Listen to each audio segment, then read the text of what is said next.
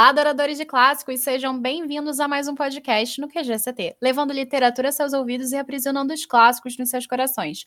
Esse podcast foi organizado junto da Ju, da Biblioteca da Juju, para a nossa leitura coletiva Presos com Clássicos. Meu nome é Camille Pezino. Aqui é a Ju, da Biblioteca da Juju. E hoje nós vamos falar de uma obra que teve mais de uma adaptação e foi trazida ao Brasil pela editora Dark Side. A obra em questão é, em português, seguindo a obra cinematográfica do Martin Scorsese, Cabo do Medo, do John D. MacDonald, embora o seu nome original seja The Executioners, ou Os Executores. E para falar dessa história, vamos contar com a participação da Joy. Oi, aqui é a Joy. Eu não tenho nenhum IG literário, mas eu sou muito fã de livros não posso ver uma leitura coletiva. Não pode mesmo, está em todas. Antes da Ju fazer o resumo, eu quero falar um pouquinho sobre o John D. MacDonald. John Dennis MacDonald nasceu na Pensilvânia e ele teria continuado lá se seu pai, que trabalhava para uma empresa de armas chamada Savage Arms Corporation, não tivesse de ser realocado para Nova York. Porém, a parte mais interessante de sua biografia, que coincide bastante com sua forma de escrita, é que, em 1934, MacDonald foi enviado para a Europa e lá se descobriu apaixonado por fotografia. Sua obra, então, então, ter um estilo extremamente visual não é à toa. Embora não tenha sido sua primeira tentativa de graduação, MacDonald foi admitido na Universidade de Syracuse, lugar que conheceu Dorothy Prentice, sua esposa, e talvez inspiração para Carol, já que, tanto quanto a esposa de Sam, Dorothy também foi aquela que deu mais suporte a John. Foi graças a ela, inclusive, que MacDonald se tornou escritor. O autor teve uma vasta educação, recebendo um MBA, que é a classificação de ser um mestre de administração e negócios de Harvard. Esse conhecimento técnico e econômico adentra em muitas suas histórias também, principalmente as de seu personagem mais famoso, Travis McGee. O autor também tinha conhecimento militar, o que lhe dá aparato em Cabo do Medo, já que em 1940 ele aceitou a comissão direta para ser o primeiro tenente do Corpo de Artilharia do Exército. E, durante a Segunda Guerra Mundial, MacDonald serviu no Escritório de Serviços Estratégicos. Esse, inclusive, foi o cenário de muitas de suas histórias. Em 1949, após se tornar tenente-coronel, foi viver na Flórida. Sua vida, como escritor, teve início graças à sua esposa e o desejo de escrever só para ela, sem fiscalização. Assim, ao escrever uma narrativa tão interessante, Dorothy decidiu que ele poderia investir e levou o conto a mais de um lugar para publicá-lo. Embora tenha recebido suas negativas, MacDonald não desistiu de publicar. Começou com contos, mas um dia, em 1946, conseguiu publicar o seu primeiro conto. Vendeu diversos desses contos, focando-se principalmente em histórias de mistério e ficção científica. Teve diversos pseudônimos enquanto era contista, aposentando-se em 1951. Quando pôde, passou a publicar romances, histórias mais longas. The Executioner surgiu em 1957, tendo duas adaptações, a primeira de 1962 e a segunda dirigida por Martin Scorsese e com Robert De Niro no elenco em 1991. MacDonald teve uma lista enorme de romances e contos publicados, tendo um detetive repleto de aventuras sendo o mais famoso de seus personagens. Ele faleceu aos 70 40 anos por causa de complicações cirúrgicas. Agora, depois de conhecermos um pouco sobre o escritor e sua obra, a palavra da Ju para fazer o resumo com spoilers da obra Cabo do Medo. Cabo do Medo, nessa edição maravilhosa que a gente tem em capa dura da Dark Side, é maravilhoso. Esse livro foi publicado pela primeira vez nos anos 1950 e deixou, na época, né, as pessoas que não estavam tão acostumadas com livros tão viscerais, bem atormentados com essa narrativa considerada até brutal, né? Hoje nós que estamos acostumados com leituras de Stephen King e, outros, talvez a gente nem ache o livro tão brutal assim, mas para a época foi um choque. Nesse livro a gente vai acompanhar a história do condenado Max Cade. Ele ficou 14 anos preso e ele nutriu um ódio muito forte por Sam Bolden. Porque o Sam, ele testemunhou o Cade cometer um crime na época do que ele estava no exército e foi por isso que o Max Cade ele foi julgado e condenado. Então agora solto, o Max ele volta para atormentar a família do Sam. O Sam atualmente ele é um advogado de sucesso que ostenta aquela típica família de comercial de margarina. Então ele vive com a sua mulher e seus três filhos e ele se vê aí super atormentado quando descobre que o Max saiu da cadeia porque o Max aparece na cidadezinha onde o Sam mora com a sua família. O Max ele está com sangue nos olhos, enlouquecido com essa sede de vingança pelo tempo e por tudo que ele perdeu, e ele decide fazer com que toda a família de Sam pague pelo seu erro. Então no livro a gente vai ver aí o, o Max ele praticamente comendo pelas beiradas assim, comendo uma vingança bem fria cozinhando o Sam num, num caldo ali de medo, de insegurança, de pânico. E aí ele vai começar a abordar, né, é, o animal de estimação do Sam, ele vai começar a abordar a esposa, os filhos, todo lugar que o Sam vai é como se tivesse uma sombra do Max ali presente. Então, é um terror bem psicológico mesmo, que vai fazer você ficar sentindo aquela presença o tempo todo, mesmo sem vê-la. Muito interessante a gente ver o Sam como um advogado, uma pessoa justa, né, que, que fala em nome da justiça. É interessante a gente ver a evolução dele ao longo do livro e saber até onde o Sam irá para salvar aqueles que ele mais ama. E é isso que a gente vai discutir agora nas nossas perguntas do debate. Depois desse resumo caprichadíssimo da Ju, vamos tentar reproduzir as perguntas e as respostas do debate, mas eu acredito que, como já faz um tempo, por causa de alguns contratempos, a gente não vai lembrar muito das respostas, mas as perguntas estarão aqui. Então, a primeira pergunta foi: o que, que você achou da experiência de ler esse livro? Você já tinha assistido alguma das adaptações? O que achou dos dois, se você teve contato com os dois? Então, eu não assisti nenhuma das adaptações, mas eu quero assistir depois a do Scorsese. Uma coisa que, cara, é, eu não gostei, apesar de não ter ainda, é que mudaram o personagem. Tem as características do, do Max Cage, por exemplo, e no filme fizeram um pouco diferente. Mas só quando eu assistir que eu realmente vou, vou saber se eu gostei ou não da adaptação. Com relação ao livro, eu gostei bastante, porque conforme a gente vai lendo, a gente vai sentindo o Sam vai sentindo. Ele vai sentindo uma aflição por causa da, de toda a situação que ele está passando, pelo que o Max está fazendo ele viver, né, esse medo, e a gente vai sentindo ao longo do livro junto com ele. Então achei isso bem bacana. Eu gostei do livro, eu gostei mais do que eu esperava que eu ia gostar. Eu não assisti nenhum filme, não pretendo assistir também. Eu li algumas resenhas, algumas críticas de que o filme é um pouco pesado, então eu não quero assistir porque o livro em si já me deu alguns pesadelos, mesmo não sendo tão descritivo.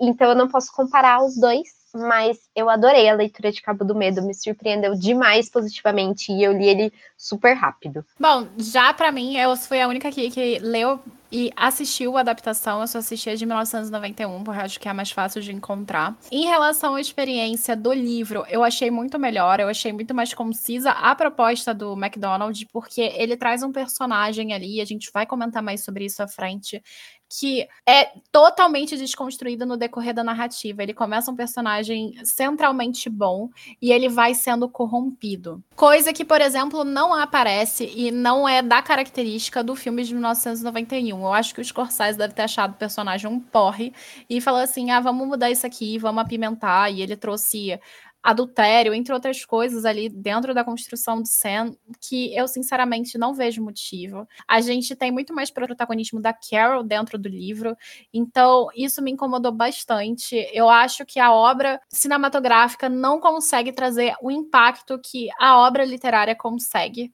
E eu acho que isso é muito culpa do Scorsese, embora seja um excelente filme, eu acho que talvez ele seja um filme que não seja para ter relação com a obra em si, literária. Eu acho que se a gente vê as duas desassociadas, fica muito melhor.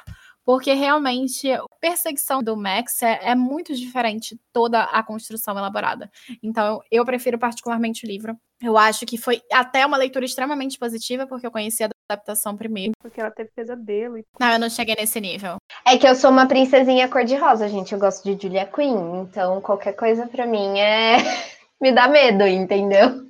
Até desenho do Scooby-Doo eu fico com medo. Aí você pegou pesado. Bom, mas vamos para a próxima pergunta. O que, que você acha do Sam não esconder nada da sua família, nem mesmo dos seus filhos e os filhos mais novos? Você vê esse ato sendo importante para a narrativa? Eu acredito que sim. O Sam, ele diálogo com a família dele, ele faz com que eles se preparem, eles entendam melhor a situação e, e possam realmente se preparar. Quando você esconde isso da sua família, mesmo que tentando proteger, eles acabam sendo pegos de surpresa. E aí eles não estariam preparados. Por exemplo, o Sam achava que o Cade poderia aparecer em qualquer momento para atacar alguém da família dele. O fato já aconteceu. Se eles não estivessem preparados, poderia ter sido bem pior. E mesmo eles estando preparados, coisas ruins aconteceram. Então, acho isso muito importante na narrativa e em qualquer família também. Eu acho que, complementando o que a Joy falou, né? A Joy, é, o que ela disse foi a mesma coisa que eu, que eu penso. Eu acho que foi uma decisão inteligente do Sam. Eu só consigo pensar dessa forma. Ele foi muito esperto em fazer isso porque sabendo que o Max poderia aparecer a qualquer momento, se ele principalmente com as crianças, né? A mulher dele, eu acho que por ela ser adulta, ele falaria mesmo, mas pensando assim, ah, ele não falaria com as crianças para tentar protegê-las, só que Tá, aí o, o filho mais novo dele tá saindo da escola, aparece um cara, leva um, joga uma lábia e tal, leva o menino pra passear e mata ele. Tipo, então foi muito inteligente ele ter contado, ele ter sido honesto com os filhos e com a esposa de tudo que estava acontecendo, até mesmo, por exemplo, com a esposa, para ela ajudar ele a encontrar outras soluções, né? O que eu acho de mais importante nesse ato dele contar para os filhos é a veracidade da narrativa. Porque, cara, eu sendo mãe, ou vocês sendo mães e tal, a, a Joy é mãe, mas a Ju, imagina você sendo mãe. Você não ia contar para os seus filhos que ele pode ser perseguido por um serial killer, por um psicopata, qualquer coisa? Você contaria isso. E a maioria das obras de suspense, de até de romances policiais, quando estão abordando esse sentido, elas fazem com que os filhos fiquem ignorantes e arranjem um enredo que faça com que essas crianças elas passem por problemas e dificuldades na história porque são sequestrados porque não sabiam. E o que eu acho interessante é que o McDonald's ele não se pauta nisso. Ele consegue construir um, um enredo realmente verossímil com a realidade. Você contaria para o seu filho porque ele está correndo risco de vida. E você não fugiria disso, sabe? As crianças simplesmente, tipo, sabendo disso, elas não dão a louca, saem e fogem, vão atrás de namorado, de namoradinha, brincar na rua do outro lado, na casa do colega. Elas, elas respeitam a ordem. Elas entendem que estão sofrendo um risco.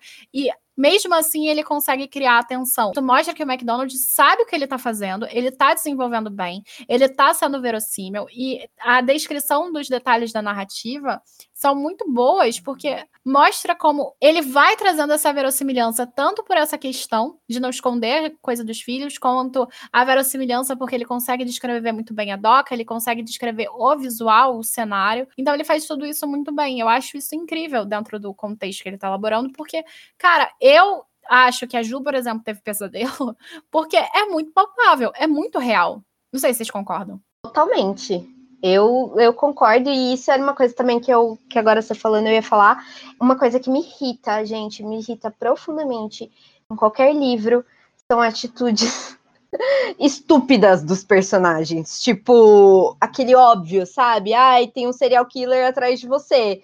E aí você vai sair correndo pra, sei lá, buscar um bolo na padaria. Tipo, oi? Por que você tinha que fazer isso agora, sabendo que tem um serial killer atrás de você? E a gente não vê isso nesse livro. A gente vê decisões reais, decisões inteligentes. Então, eu acho que sim, esse foi um dos motivos que eu tive pesadelo, porque é algo que poderia acontecer com qualquer um. Por mais que, ok, você não foi testemunha de um crime, mas pode ter um maníaco que te olha na rua e, fala, e te põe um alvo na cara, entendeu? Então, isso, isso pode acontecer.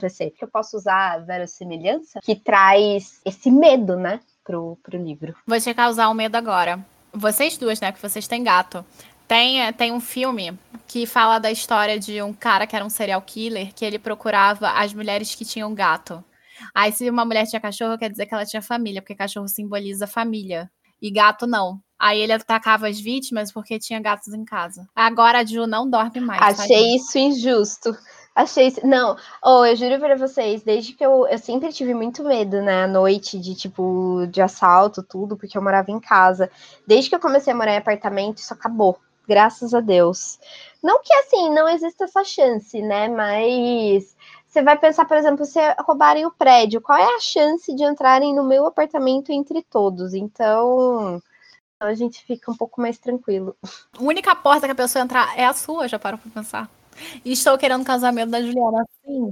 Não, mas aí, gente, deixa, porque é, é destino, não tem o que fazer. Se dentre as não sei quantas portas, as 50 portas, a sua foi escolhida, porque era a sua hora mesmo, não tinha o que fazer. Poderia acontecer por azar ou fosse, por exemplo, um stalker. É verdade, ainda tem isso. Porque o cara stalkeava as meninas, porque tinham um gato e tal.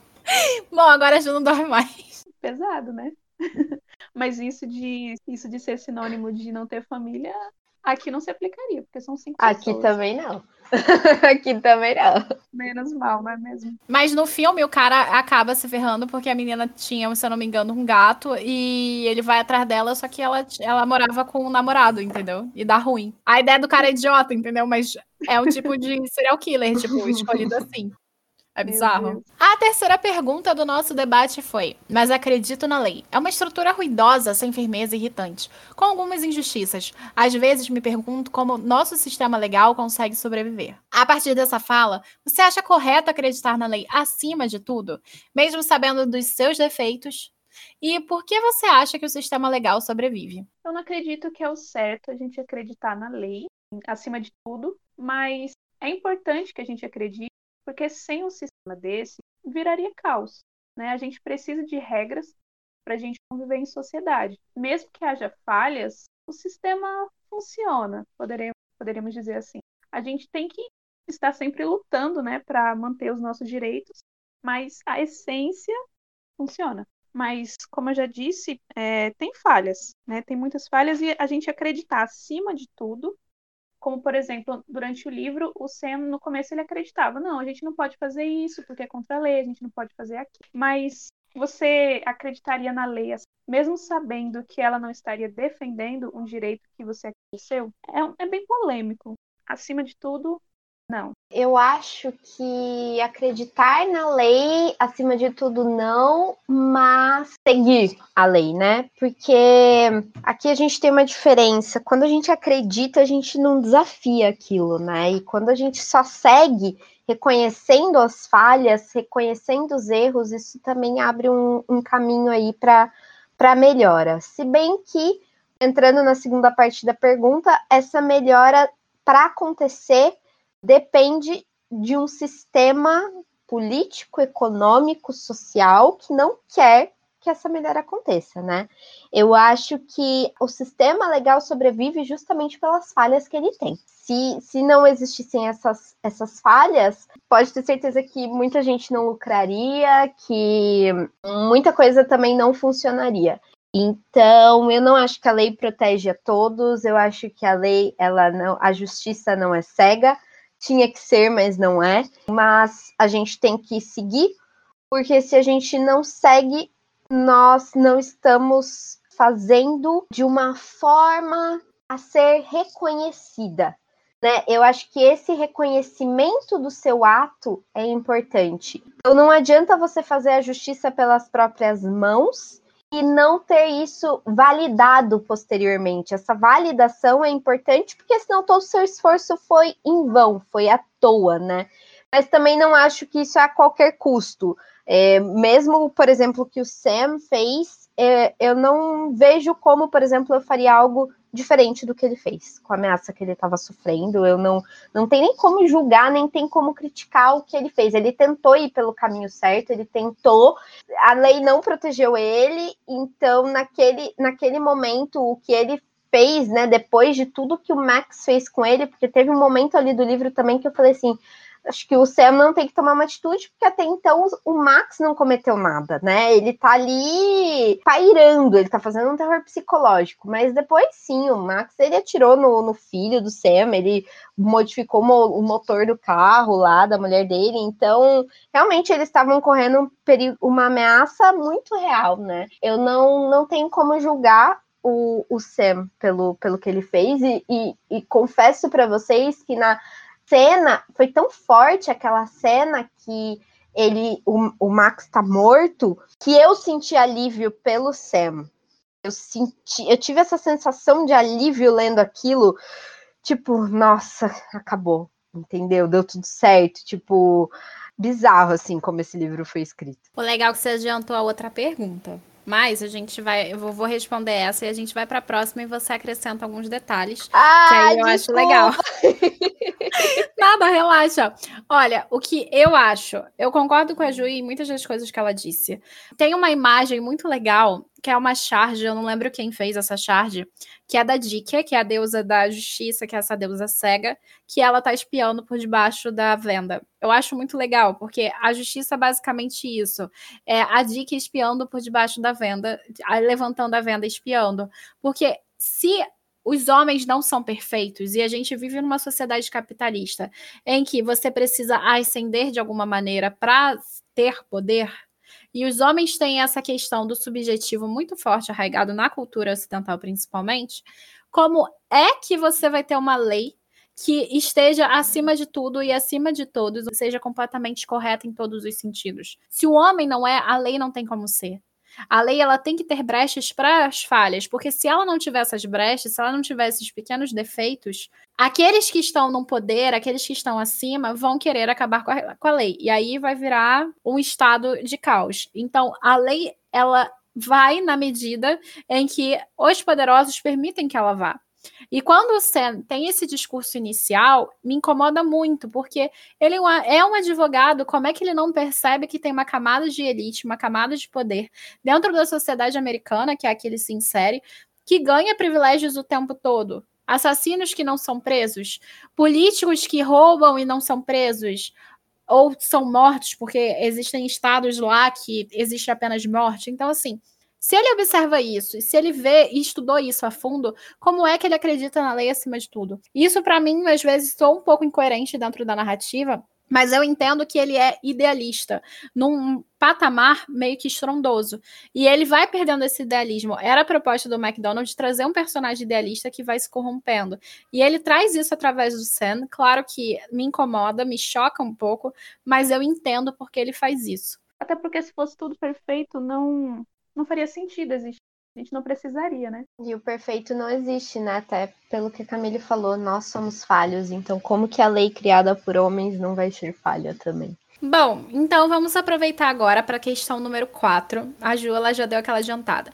Em certo momento, por causa da preocupação, o Seno vai aceitando coisas que anteriormente ele não aceitaria e justifica dizendo que não aceitaria porque ele não gostaria que isso acontecesse com ele como ser preso injustamente ou ser considerado um criminoso quando não cometeu crime nenhum. O que, que você acha dessa ideia de forjar provas? Se ela está tomando uma atitude correta por causa das circunstâncias ou incorreta? E por quê? E só para fazer uma correção num comentário da Ju, na verdade, ele não mexeu no motor do carro, ele mexeu na, na roda, ele tirou o pino da roda. E lá no início, quando o Sam começa a narrativa, ele, antes do, do Max cometer qualquer crime, ele só de descobrir que o cara foi solto e sabe que ele tá na cidade, ele já pede para os policiais irem investigar. E isso aí é meio que ele indo contra a própria proposta de que a lei tá acima de tudo. Ele usa esse discurso, mas esse discurso não é completo no próprio posicionamento do Sam. Então, sobre forja não é correto, mas assim, eu não posso dizer que eu não faria uma coisa dessa. A gente fica se sentindo impotente, sem saber o que fazer.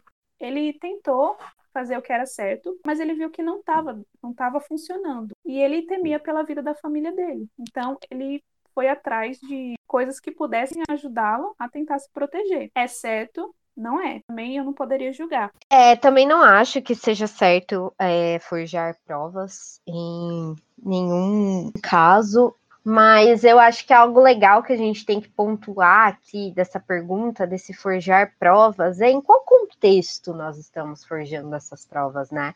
Porque aqui é, eu não julgo que o Sam fez justamente por ele estar tá, assim aterrorizado, ele tá com medo, a família dele tá correndo um risco real de vida, ele está correndo um risco real de vida.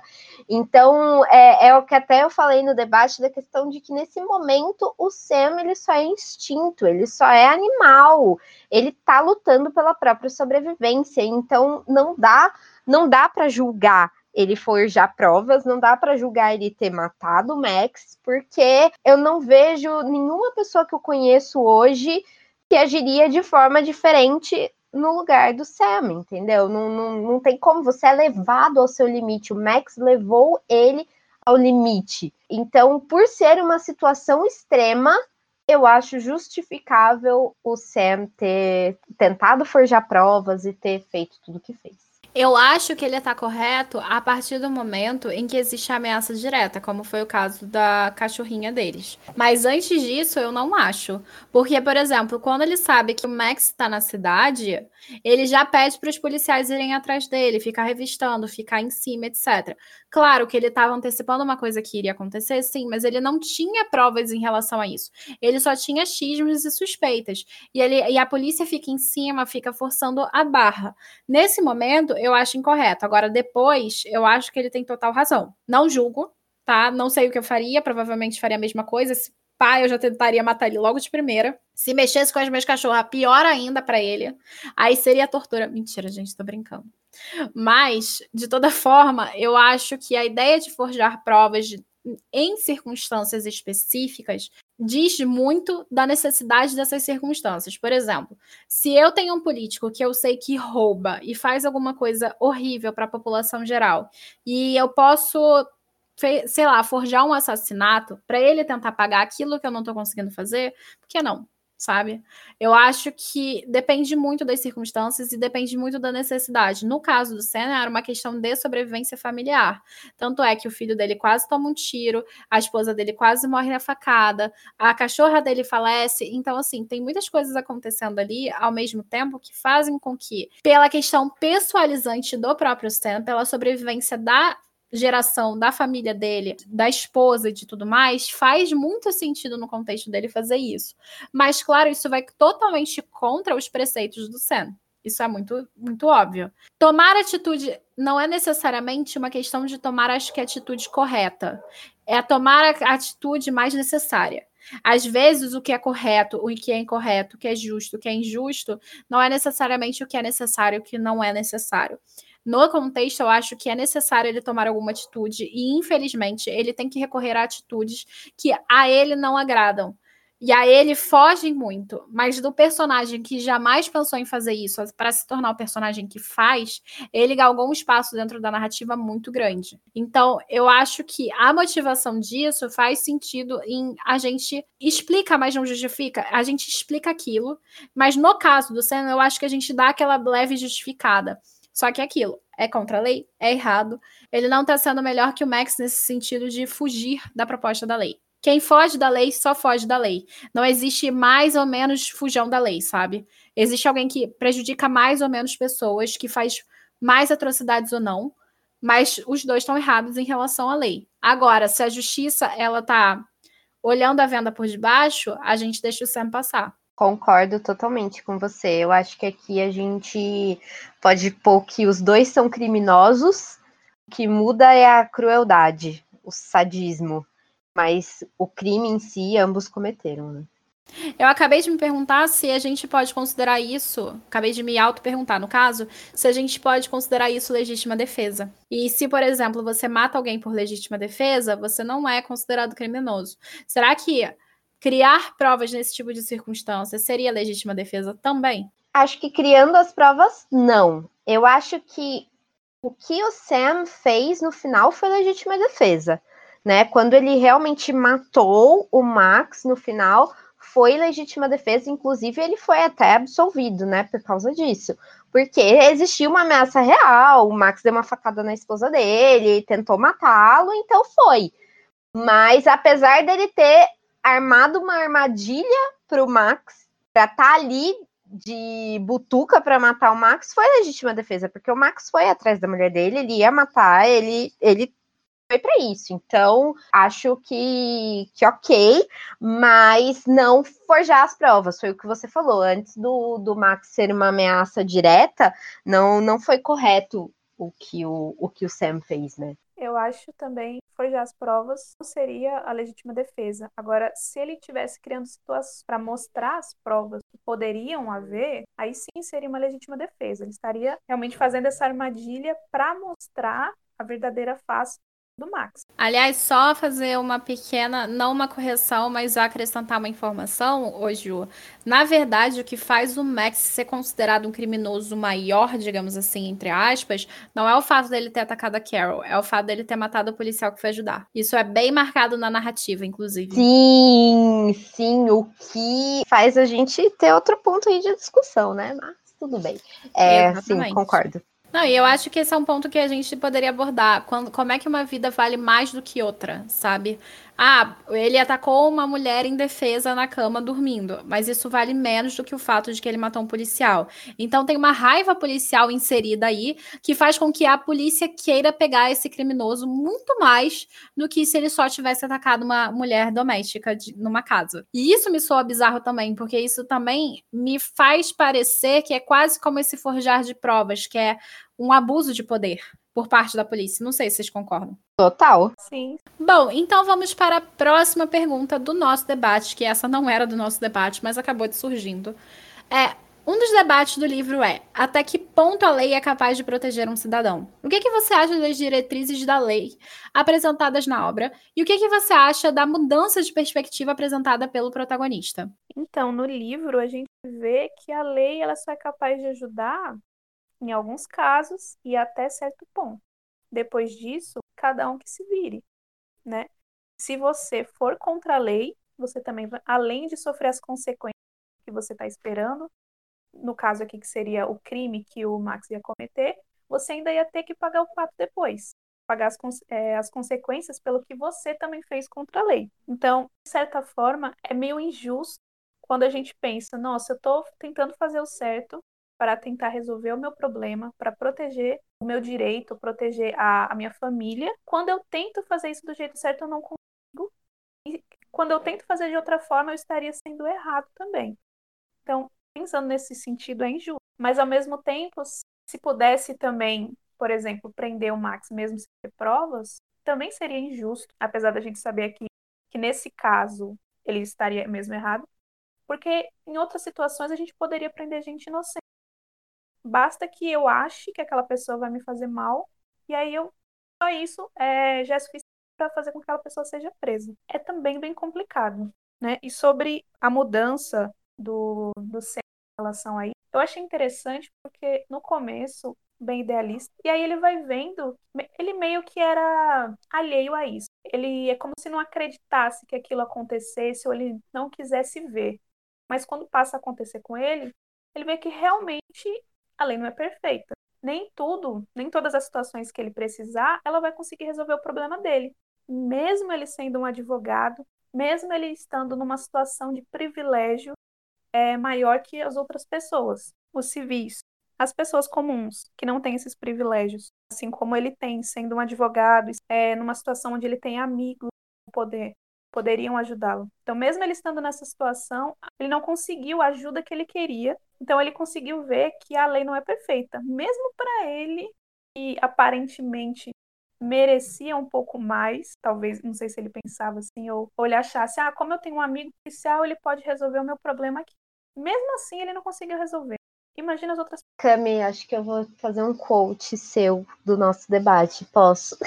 Depois você Pode. trabalha melhor isso na sua fala.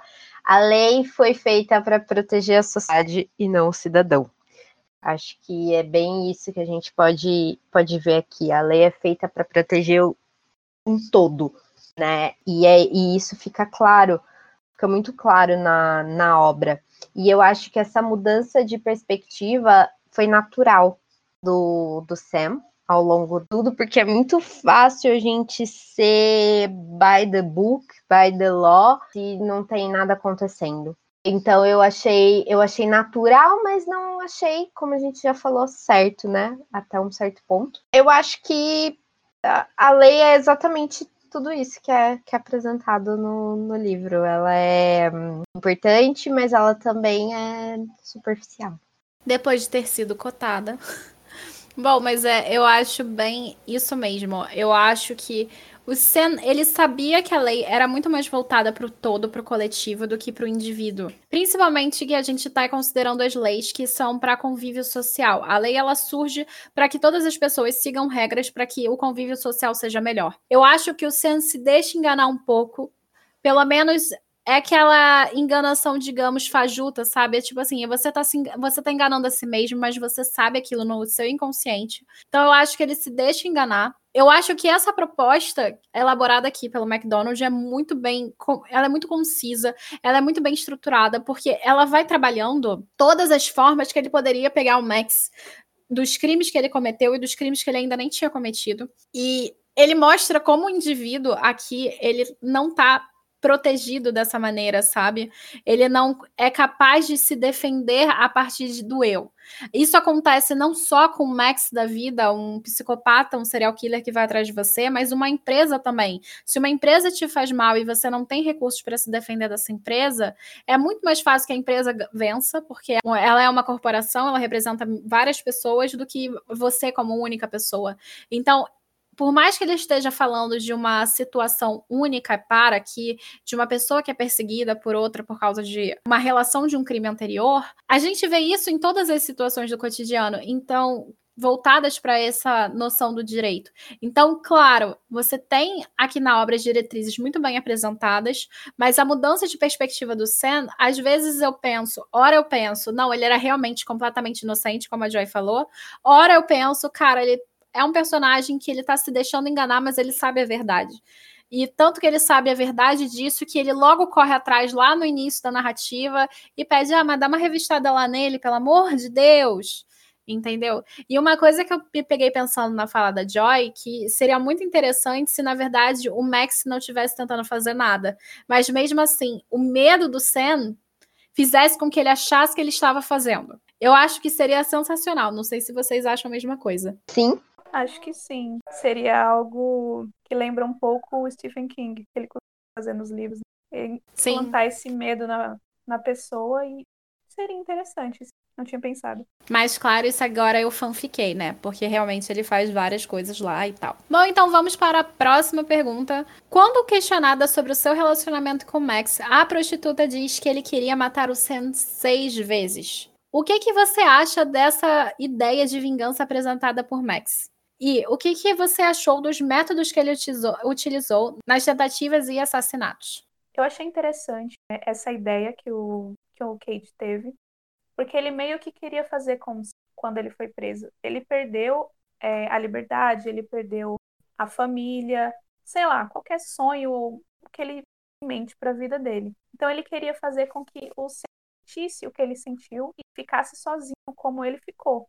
E nisso ele ia começando aos poucos para fazer com que esse sentimento de medo, de raiva, fosse aumentando com o passar do tempo, como se ele fosse mostrar para o Sam que ele não podia fazer nada. Ele sabia o que ia acontecer, ele só podia esperar, ficar cada vez mais desesperado. Mas ao mesmo tempo, é, eu acho que no, com relação ao veneno que ele usou, foi um pouco pesado, porque é meio angustiante você morrer dessa forma, mas com relação ao a matar com os outros seria uma coisa mais fria. Um pouco diferente do que eu pensava sobre o Cage, que eu imaginava que ele faria algo com tortura. Mas eu lembro que no debate também, não sei se foi você que falou, ou alguma outra pessoa, mostraria para o Sam que ele não que ele não poderia fazer nada, porque um tiro na cabeça, por exemplo, ou diretamente no coração seria fatal, mostraria que realmente não tinha mais jeito. Mas assim, no geral eu achei interessante. Eu acho que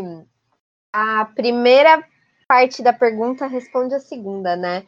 Então, assim, o, a prostituta disse que ele queria matar o Sam seis vezes. O Sam seis vezes. Então, não teria por que ele torturar os filhos, a esposa. Ele queria torturar o Sam. A vingança dele era pro Sam e não para os outros. Por isso que a morte dos outros seria rápida, né? É porque eles não eram foco da vingança, não era, não era com eles que o, o Cade estava gastando a TP para planejar uma vingança, né? Então eu acho que foi por isso que ele matou da forma que ele, ele tentou matar da forma que ele tentou matar, tirando a, a cachorrinha, né? Eu acho que daí a gente pode pôr considerando o contexto da obra e considerando, né, contexto do próprio personagem, é que talvez ele imaginou que um animal não sofra, né? Um animal não não não ia ter isso, então por isso que ele escolheu o, o veneno, também por ser algo mais silencioso, algo fácil. E a gente sabe que esse contexto de, de emoção e de sentimento em relação aos animais é algo mais é tido mais recentemente na nossa sociedade, né? Não na, naquela época isso não era tão, tão enraizado. E acho que é por, por causa disso que ele escolheu o método do envenenamento com a cachorra. E eu acho que o Max ele foi exatamente o que eu esperava que ele fosse, assim. É, eu fiquei feliz dele não ter sido né, mais sádico do que isso, tortura, porque senão eu não teria conseguido terminar o livro. Mas eu acho que foi bem perto assim da, da realidade. Eu já tenho outro ponto de vista. Eu não sei se eu falei isso no debate, mas agora eu tava matutando sobre a construção da personalidade do Max. O Max ele é um personagem que vem de uma família desestruturada, que os irmãos foram presos e que trata mulheres e crianças como e cachorros como objetos, tratam aqueles que são inferiores a eles como objetos. Então você tem aquela situação do estupro, você tem ele atacando a Carol, você tem ele atacando o cachorro e uma criança pequena. E ele só ataca homens que atacam ele em motivos de necessidade. E aí você tem essa construção ali sendo trabalhada, eu acho que é muito uma questão sobre a covardia do Max. O tempo todo, se você leva em consideração que ele pega uma. A história começa com um crime que ele cometeu num beco escuro, estuprando uma menina. E depois ele vai lá e ameaça o Sam, que é menor de, que ele fisicamente, e fala que vai pegar a família dele. E aí ele vai lá e mata a cachorra com veneno, que é uma arma utilizada e é considerada até uma arma feminina, o veneno, justamente pelo fato de que o veneno é indireto. Você tem uma arma a longa distância quando ele atira, que é também indireta. Você tem diversas vezes ele atacando a prostituta, por exemplo, que é muito menor e muito mais fraca que ele. Claro que ele tinha capacidade de lidar com pessoas e com caras violentas, etc. Mas eu acho que ele usa e abusa da covardia dele muitas das vezes. Então me pergunto até que ponto não é sobre uma, o método dele está relacionado à covardia. Em relação à vingança, eu acho sensacional.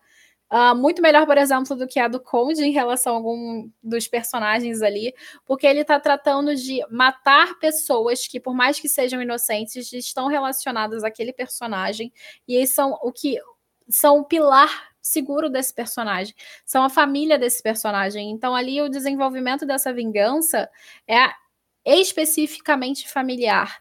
Como é que você mata um homem sem ter que matar um homem? Como é que você tortura um homem sem ter que o sujar as suas mãos? E você faz isso através da família.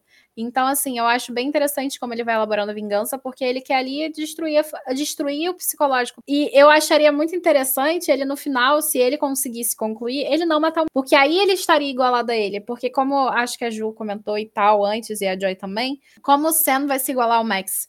E ele só consegue fazer isso se o Sam perder tudo. Então, fazer ele perder tudo e não matar ele no final seria o maior castigo que o Sam poderia ter, eu acho. Porque ele teria perdido tudo igual ao Max. E eles dois seriam duplos nessa história. Inclusive, eu acho que eles são duplos, porque a gente está trabalhando um personagem totalmente no centro da lei e outro totalmente na ilegalidade. E eles vão se desconstruindo, e eles vão se. Um vai se desconstruindo e o outro vai sendo levado para essa desconstrução pouco a pouco. Então, agora que você falou, eu lembrei mesmo você chegou a falar no debate sobre essa questão do Mac estar agindo de formas covardes, porque é como ele via o É isso mesmo, é como ele via o Sam, isso aí. Obrigada, porque nem eu lembrava. Foi.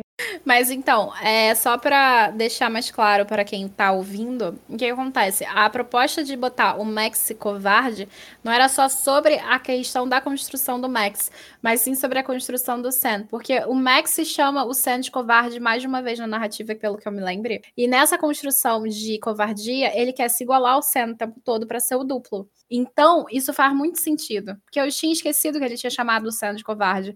Então, ele utiliza métodos que acha que o Sam utilizaria se estivesse no lugar dele, para fazer com que essa inversão de personalidades, de personagens, se conclua nessa duplicidade. E eu acho isso fantástico. Bom, e vamos para a nossa última pergunta do debate. Você não consegue enxergar seu ganso, que esta não é uma situação racional, a lógica o leva para um beco sem saída. Em algo assim, você age por instinto. E esta é a melhor ferramenta das mulheres. O que que você acha dessa frase? Eu acho que todos nós somos instintivos. Todos nós temos um lado animal que vai levar a gente a agir por instinto em alguma situação, independente se somos homens ou mulheres. Mas eu acho que a sociedade tende a ver a mulher como mais instintiva, como mais próxima do seu lado animal, né? Porque a mulher que pare, a mulher que amamenta, a mulher que cuida da prole, que protege, que então existe essa construção, essa expectativa de que a mulher seja mais instintiva que o homem. Mas eu não acho que seja esse o ponto. Eu acho que nós vivemos em, em uma sociedade onde não é exigido que o homem tenha tanto esse instinto quanto a mulher no dia a dia é, e sim em situações específicas. Eu acho que é por isso que essa frase é colocada dessa forma aqui. Inclusive, eu até já dei essa opinião no debate. Eu acho que o Sam ele agiu, ele foi se aproximando cada vez mais de seu lado animalesco, apesar de eu e a Cami a gente discordar disso, mas para mim ele foi sendo guiado pelo instinto cada vez mais ao longo do livro. Quanto mais medo ele sentia, mais instintivo ele passava a ser. E a Carol, ela era mais prática. A Carol, ela, esse instinto para ela era mais natural de vir, de, de ter esse pensamento do que era para o Sam. Mas eu não discordo que ele ficou instintivo. Eu discordo que esse instinto esteja relacionado necessariamente com algo animalesco. O instinto, ele é tanto humano quanto animal. Só que o instinto, ele tá te levando a, digamos, sabe o sexto, sétimo sentido? O instinto seria um desses sentidos. Só que a gente ignora muitas vezes esses sentidos por causa de uma racionalização social dizem, pelo menos, né, que o instinto é a nossa característica mais antiga que tem, né? Então é a característica que a gente herda desde lá do o Homo Neandertal. Então é o que por isso que eu relacionei com esse lado animal, entendeu? Sim, sim, mas a minha discordância é mais nessa questão de achar que o instinto é uma coisa propriamente de um animal irracional, que eu acho que na verdade o instinto é muito racional. O problema é que a gente vê isso como irracional. Minha discordância não está com o seu discurso sobre a questão do, do instinto em si, mas sim de considerar esse instinto irracional, porque você vê que ele vai ficando desesperado, ele começa a armar planos e planos para ir de contra o Max. E o plano tecnicamente dá certo. Dá errado, mas dá certo, entendeu? Sim. Eu acho bacana que eu consigo entender o que as duas estão querendo dizer e concordar com as duas. Mas assim, com relação à pergunta, eu acho assim, a Carol é uma pessoa muito racional, muito prática, como a Ju falou. Eu acredito que a frase, quando ela diz assim, que é uma ferramenta, a melhor ferramenta das mulheres é o instinto, talvez seja no sentido as mulheres são colocadas é, mais comumente em situações que elas são deixadas sem saída, que elas precisam agir porque talvez uma resposta racional não seja não seja suficiente ou não resolva. Por exemplo, a, na sociedade, história mesmo a gente vai vendo que a sociedade foi muito machista e as mulheres não tinham direito à propriedade, não tinham direito a estudar ou a estudar o que queriam, a votar. Então, o homem sempre dominou a situação, sempre teve esse poder, digamos assim, de ser racional, poderia ser, e as mulheres tinham que acatar tudo o que acontecia. Então, às vezes os homens eram violentos, com, às vezes não, muitas vezes, mulheres, e elas tinham que agir por, agir por instinto para tentar sobreviver, para talvez tentar salvar um filho. Teve várias situações, e ah, existem ainda, que estão, como é que eu posso dizer, sei lá, uma mulher está grávida e precisa salvar o seu filho. Ela tem que pensar de uma forma mais instintiva para poder responder a uma situação em que ela está inserida. Não discordo, não. Inclusive, você acaba indo no ponto que eu levantei, porque eu não acho que instinto seja contra a racionalidade. Eu acho que o instinto é uma forma de você entender aquela construção como um sentido. É como se você percebesse a realidade a partir de uma outra perspectiva, além do tato, da visão, da audição. Você percebe num outro sentido. Sabe quando você está se sentindo observado e tem aquela coisa na nuca? é como se fosse isso. É um instinto. É uma coisa que você simplesmente sente. Por isso que é um dos sentidos. Por isso que eu não discordo da fala da Ju quanto à questão do instinto, mas eu discordo de não da Ju em si, mas da construção de que o instinto, só porque é mais antigo, quer dizer mais animalesco e menos racional. Eu não acho que seja assim. Em relação à fala da Carol, eu acho uma fala sensacional, porque você age por instinto, porque é uma coisa natural do ser humano você agir por instinto. Todo mundo age por instinto. Sabe quando você tá na dúvida qual caminho pegar e você pega um específico? É o instinto que fala para você fazer isso. Não é uma coisa que, tipo assim, ah, não. Você pode racionalizar aquele instinto? Pode, porque o instinto é como se pensasse assim, ah, esse caminho é mais curto, mais seguro, não sei o quê. Então eu vou por esse. A gente pode não acompanhar a linha de raciocínio do nosso instinto, mas nosso instinto tem uma linha de raciocínio. Então, eu acho que é muito sobre isso. Embora a literatura, tanto científica quanto a literatura, e isso é um achismo meu, tá? Porque tanto a literatura científica quanto a literatura literária, mesmo nessa construção de ficção, elas dizem que o instinto é algo animalesco, que você que não é uma coisa racional. Na minha concepção é. Então assim, posso estar tá maluca? Posso. Posso ser doida? Posso. Talvez eu seja provável. Então assim, na minha concepção. E isso ser uma ferramenta feminina foi uma coisa que a Joy falou, é um background, é um passado histórico feminino que é obrigado a seguir uma linha instintiva muito maior por questões de sobrevivência.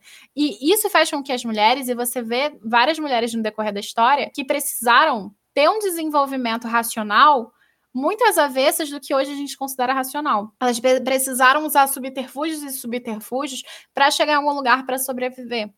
Então, eu acho que o instinto é isso: subterfúgios e ferramentas que você utiliza para sobreviver, mecanismos que você precisa para sobreviver. Mas o que eu acho legal é que ela mesmo, o, o próprio McDonald's faz esse contraponto sobre situação racional e instinto, porque a lógica o leva a um beco sem saída.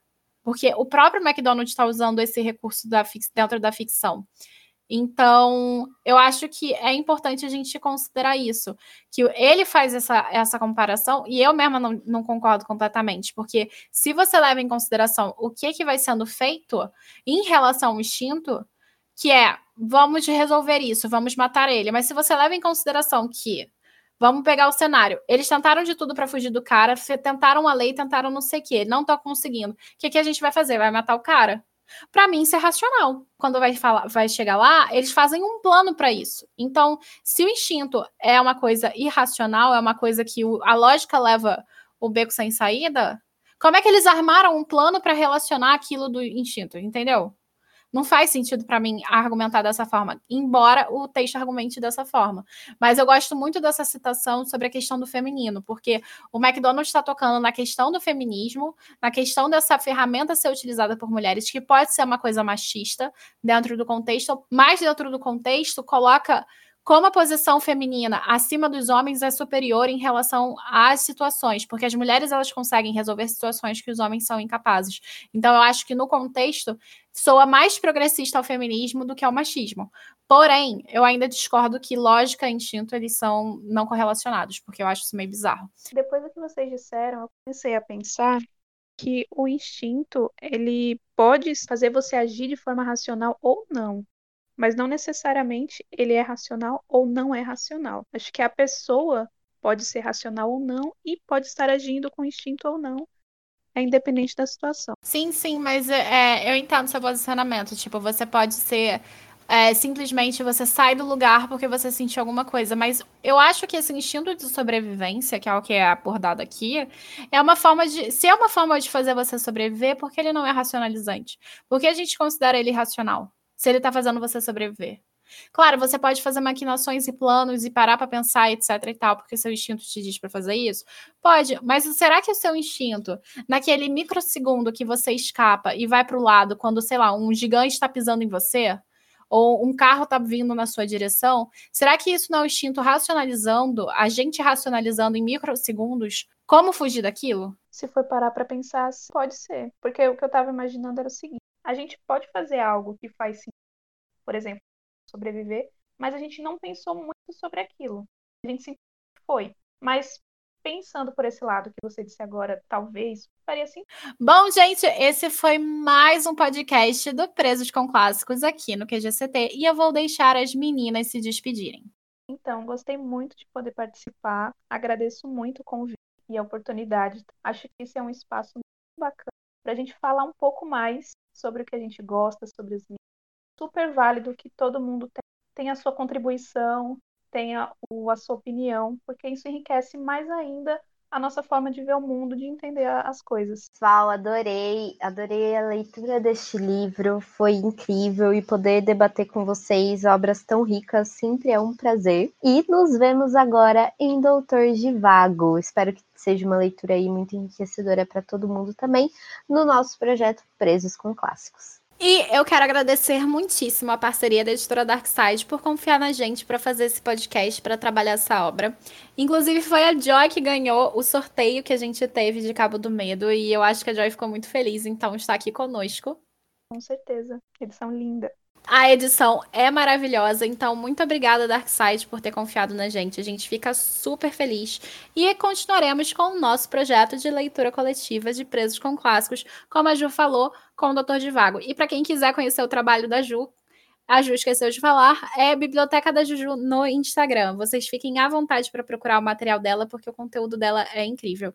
E a gente do Caneta Tinteiro está aqui no QGCT, mas também estamos no site gctinteiro.com.br, GC Tinteiro no no Twitter, Grupo Caneta Tinteiro no Facebook, Instagram e também na Roxinha, fazendo lives de segunda a sexta. E, não menos importante, no canal do Caneta Tinteiro. Então é só procurar também no YouTube.